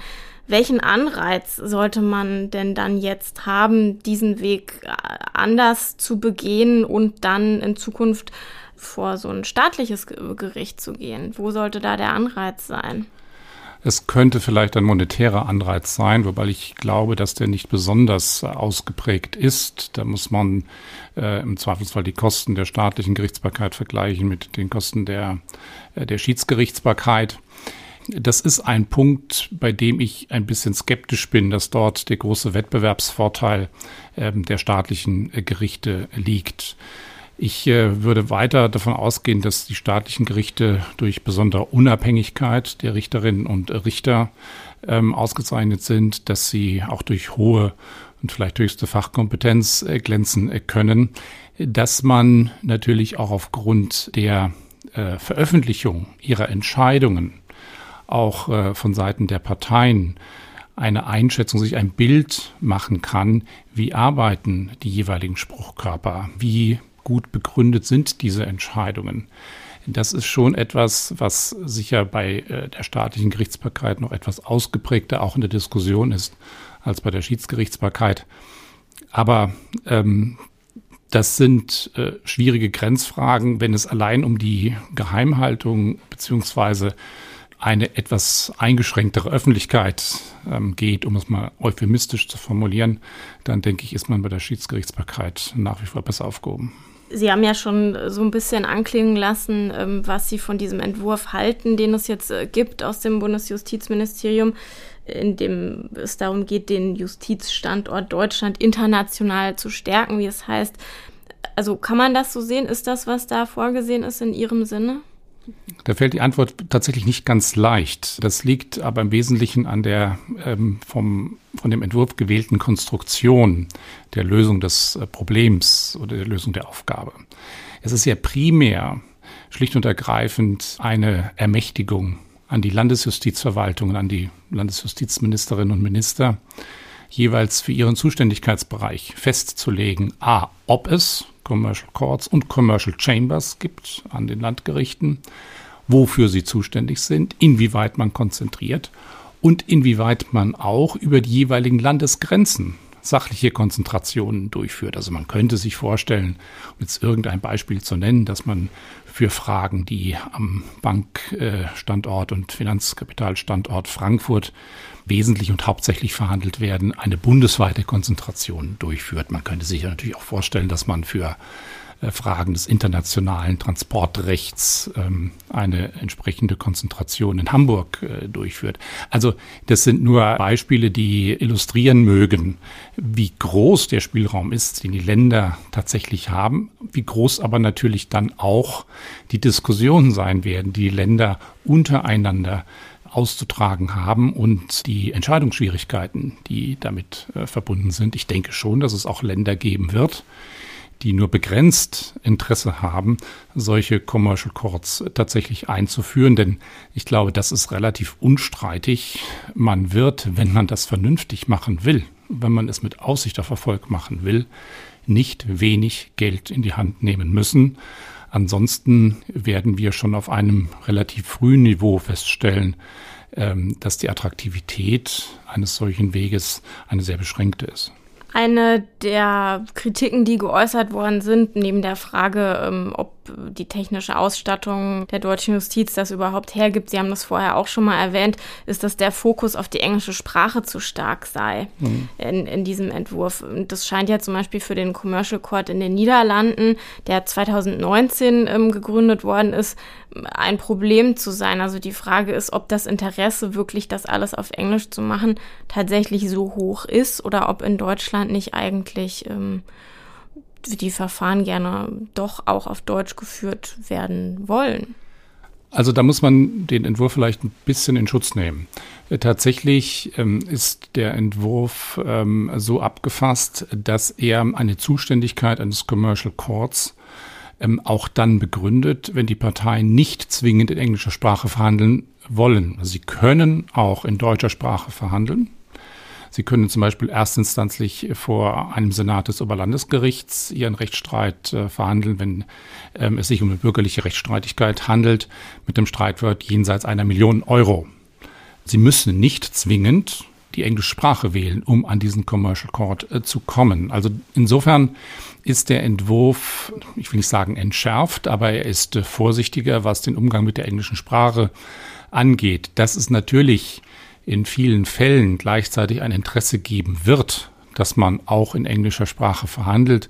Das nimmt der, äh, der Entwurf mit auf und ähm, regelt das dahingehend, dass diesen Commercial Courts eben gleichzeitig die Zuständigkeit übertragen werden soll, wenn man zusätzlich in diesen Rechtsstreitigkeiten auch in englischer Sprache verhandelt. Übrigens ähm, um äh, als Vertreter äh, eines Landgerichts äh, das nicht zu vergessen. Gleichzeitig mit diesem Entwurf sind auch geregelt die Commercial Chambers, also die erstinstanzlichen Kammern an äh, den Landgerichten, die entweder als Kammer für Handelssachen tätig werden oder als normale Zivilkammern, die mit äh, den Verfahren, mit diesen Verfahren in der genau gleichen Art und Weise äh, betraut werden ähm, können. Eine entsprechende Zuständigkeitskonzentration für die Länder ist durchaus auch äh, möglich. Also dieser Weg ist den Ländern nach wie vor gegeben.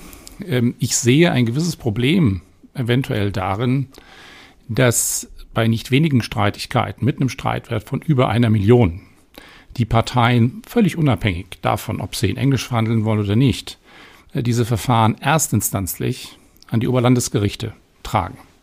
Man spart sich damit eine Tatsacheninstanz. Aber das hat natürlich für die Justiz gewisse Probleme zur Folge.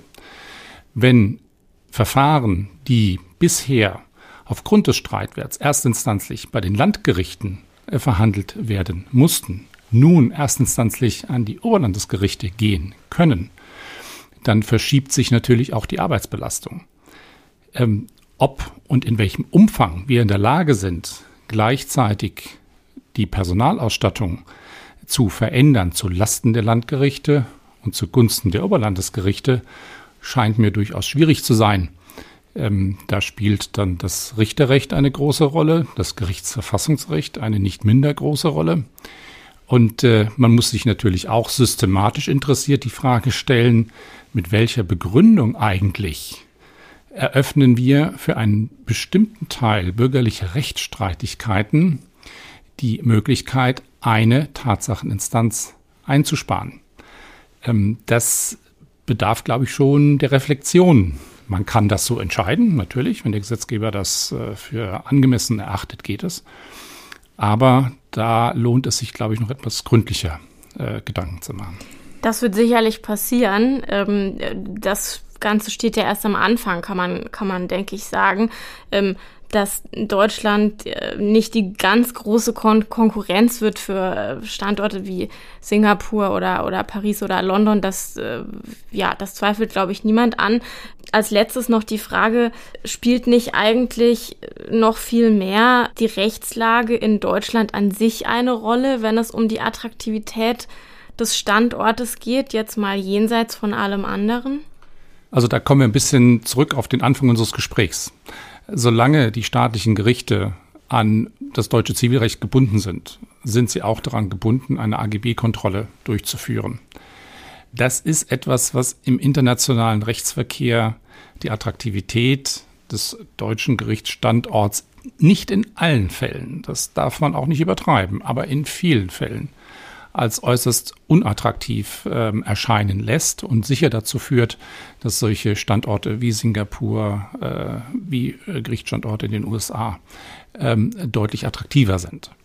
Man kann sich aber durchaus auch vorstellen, Konstellationen, in denen eben eine AGB-Kontrolle für das eine Unternehmen, das verklagt wird, ähm, äh, durchaus von, von Wichtigkeit ist und wünschenswert erscheint. Also wie gesagt, das sind äh, Fälle, die man nicht alle einheitlich wird klären können, aber insgesamt in der Masse scheint das ein ganz wesentliches Argument zu sein, das dazu führt, dass der deutsche äh, Justizstandort für diese Fälle nicht unbedingt der attraktivste ist. Ja, unser gerechtes Urteil heute ähm, kommt mal wieder aus Frankfurt und beschäftigt sich mit einem Märchen, was wir jetzt auch nicht so oft haben, und zwar mit dem Märchen Die Gänsemarkt. Es geht um einen äh, Beschluss, der am vergangenen Freitag bekannt gegeben worden ist. Und da ist über die Sprungrevision eines Angeklagten entschieden worden, nachdem er vom Amtsgericht verurteilt worden ist, oder besser gesagt, er ist verwarnt worden mit einer vorbehaltenen Geldstrafe. Das war ein, oder das ist ein Facharzt für forensische Psychiatrie. Das hat man jetzt auch nicht so oft ähm, und Mitglied der Kassenärztlichen Vereinigung in Hessen. Und der hatte Mailkontakt mit einer Mitarbeiterin der KV und es ging dabei um die Nutzung eines Videodiensteanbieters für Videosprechstunden und die beiden waren da unterschiedlicher Meinung und es gab dann eben relativ extensives äh, Hin und Her per Mail, wo der Angeklagte auch immer wieder den Nachnamen der Frau thematisiert hat, den das Gericht natürlich nicht nennt, aber das Ganze hat sich dann zugespitzt und hat äh, schließlich darin gegipfelt, dass der Psychiater an diese Mitarbeiterin eine Mail mit einem Auszug aus dem Märchen Die Gänsemarkt äh, geschickt hat und zwar in folgender Form. Ich lese das mal vor, da spricht er sie nämlich an. Er schreibt, die falsche Magd, kommt Ihnen da was bekannt vor? In Ihrem Trauerspiel bin ich so etwas wie der alte König und helfe Ihnen gern mal auf die Sprünge. So, und dann kommt der Auszug aus dem Märchen. Welches Urteil ist diese würdig? Da sprach die falsche Braut, die ist nichts Besseres wert, als dass sie splitternackt ausgezogen und in ein Fass gesteckt wird, das inwendig mit spitzen Nägeln geschlagen ist, und zwei weiße Pferde müssen vorgespannt werden, die sie Gasse auf Gasse ab zu Tode schleifen. Das bist du, spart der alte König, und hast dein eigenes Urteil gefunden, und danach soll dir widerfahren. Und diesen Teil hat dann der Angeklagte beendet mit habe die Ehre, und seinen Namen drunter geschrieben. Und das Amtsgericht hat sich das angeschaut und hat entschieden, das ist eine Bedrohung mit einem Verbrechen, nämlich Totschlag. Wohl auch zu Recht. Ich fand auch sehr gut, dass du das jetzt einfach mal vorgelesen hast. Ich meine, normalerweise lesen wir nicht Auszüge von Märchen hier beim gerechten Urteil im FAZ Einspruch Podcast äh, vor. Aber in dem Fall war es tatsächlich entscheidungserheblich und auch gar nicht so ganz einfach, wie man vielleicht denkt. Maßgebliche Norm ist ja hier Paragraph 241 StGB, der Bedrohungstatbestand. Und ähm, ja, was so ein bisschen schwierig ist, ist, dass die Rechtsprechung verlangt, dass also Gegenstand des Bedrohens muss immer ein zukünftiges Ereignis sein. Und da kann man ja auf den ersten Blick erstmal denken, wenn man so ein ganz altes Märchen der Brüder Grimm in so eine E-Mail schreibt, das ist doch kein zukünftiges Ereignis. Allerdings kann dieses zukünftige Ereignis eben auch bildlich in Aussicht gestellt werden. Und da haben die Richter hier eben argumentiert, dass dieses alte Märchen eben dafür benutzt wird, um das zukünftige Ereignis ähm, in Aussicht zu stellen.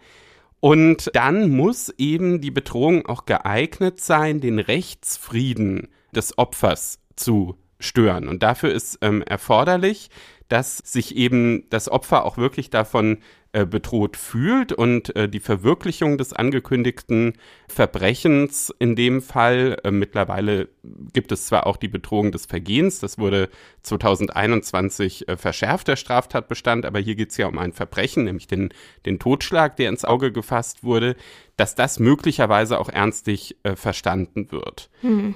Und das hat die Frau auch ernst genommen. Also das haben jedenfalls die Richter sowohl am Amtsgericht als auch am OLG, ähm, die dann die Revision verworfen haben, gesehen. Die haben gesagt, äh, die Frau hat es ernst genommen. Insbesondere vor dem Hintergrund der vorangegangenen Kommunikation. Und sie hat ihren Arbeitgeber deshalb gebeten, keine Mails von diesem Mann mehr an sie weiter äh, zu leiten. Ja, das war ein ganz wichtiges Indiz, weil man muss natürlich schon sagen, dass bei so bildlichen Andeutungen oder in Aussichtstellungen das nicht immer so ganz klar ist. Ähm, die Rechtsprechung sagt auch, dass bloße Verwünschungen oder Prahlereien nicht ausreichen, um den Bedrohungstatbestand ähm, zu verwirklichen. Und es gab auch schon Fälle, wo dann Richter gesagt haben, das ist jetzt irgendwie zu absurd. Also da hatte dann zum Beispiel jemand angekündigt, er werde jemanden ans Kreuz schlagen und da war einfach der Zusammenhang so, ja, so klar, dass das halt sehr unrealistisch ist, weil, ähm, ich sag mal, Tötung am Kreuz, ja, ist ohnehin nicht mehr so ganz üblich und ähm, in dem Zusammenhang äh, war es dann eben auch nicht ernstlich genug. Auf der anderen Seite ist aber eben diese bildliche äh, Sprache durchaus möglich und ähm, war hier in dem konkreten Fall gegeben. Genau, und entscheidend war ja in dem Fall auch, dass die Richter gesagt haben, ähm, es war eine vorsätzliche Bedrohung, weil der Mann damit gerechnet hat, dass die Frau das ernst nimmt und er das billigend in Kauf genommen hat. Und das ist äh, natürlich dann auch ganz wichtig für diesen Tatbestand. Total, das ist die, die subjektive Seite. Ne? Was ich eben ausgeführt hatte, waren ja sozusagen die objektiven Voraussetzungen und die äh, subjektive Seite des Tatbestands muss ja auch immer verwirklicht sein. Wir haben es heute als gerechtes Urteil ausgewählt, weil es sich wirklich sehr, sehr gut eignet, auch nochmal so die Besonderheiten des Bedrohungstatbestands, der ja oft, zum Beispiel auch in Klausuren, eher so am Rande geprüft wird, wo man aber durchaus punkten kann, wenn man sich damit äh, gut auskennt.